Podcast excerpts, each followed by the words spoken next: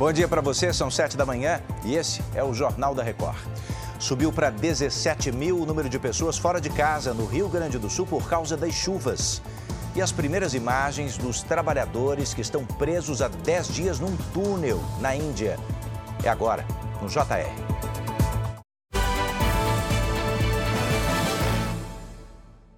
Oferecimento: Bradesco. Quem conhece o truque não cai em cilada. Olha, no Rio Grande do Sul, o rio Guaíba atingiu o maior nível em 83 anos, com as chuvas dos últimos dias. Vamos até lá ao vivo com Eduardo Marques. A situação é crítica na capital gaúcha, hein, Eduardo? Bom dia. Bom dia, Edu. Por aqui parou de chover, mas as ruas seguem alagadas. Postos de saúde e também escolas continuam fechadas. Três estações de trem estão com os serviços interrompidos porque os trilhos estão alagados. Em todo o estado, 17 mil pessoas seguem fora de casa por causa dos alagamentos e deslizamentos de terra. Foram encontrados os corpos do pai e filho dentro de um carro levado pela enxurrada. Edu. Muito obrigado, Eduardo. Força aos gaúchos. Está prevista para a tarde de hoje a votação do relatório da Lei de Diretrizes Orçamentárias, que estabelece toda e qualquer ação do governo que envolva dinheiro para o ano que vem. Vamos conversar com a Narla Guiar, que está em Brasília, porque o que o governo precisa fazer é o mesmo que toda dona de casa, né? Não gastar mais do que arrecada, Narla. Bom dia.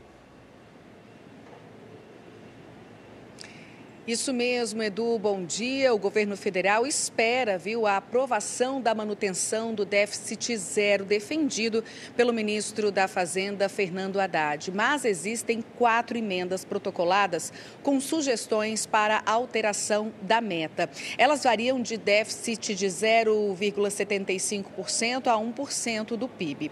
Também deve ser analisada a criação de emendas por partidos ao orçamento e o projeto de plano plurianual anual do governo. Edu. A gente acompanha, Narla. Obrigado. Bom trabalho. A guerra no Oriente Médio, pela primeira vez em 45 dias, desde o início desse conflito, uma trégua pode estar próxima. O acordo para paralisar as operações de combate por pelo menos cinco dias na faixa de Gaza pode ser fechado já nos próximos dias. Representantes do Catar, do Egito e dos Estados Unidos estão negociando um cessar-fogo e a libertação de cerca de 240 pessoas que são feitas reféns pelo Hamas. A Índia acaba de divulgar as primeiras imagens dos 41 trabalhadores que estão presos há 10 dias num túnel que desabou no Himalaia.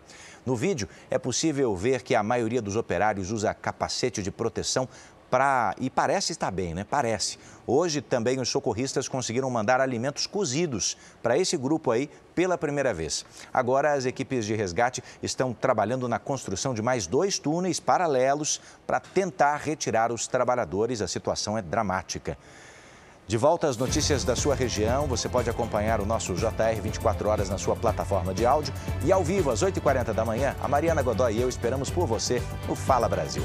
Bora para a próxima.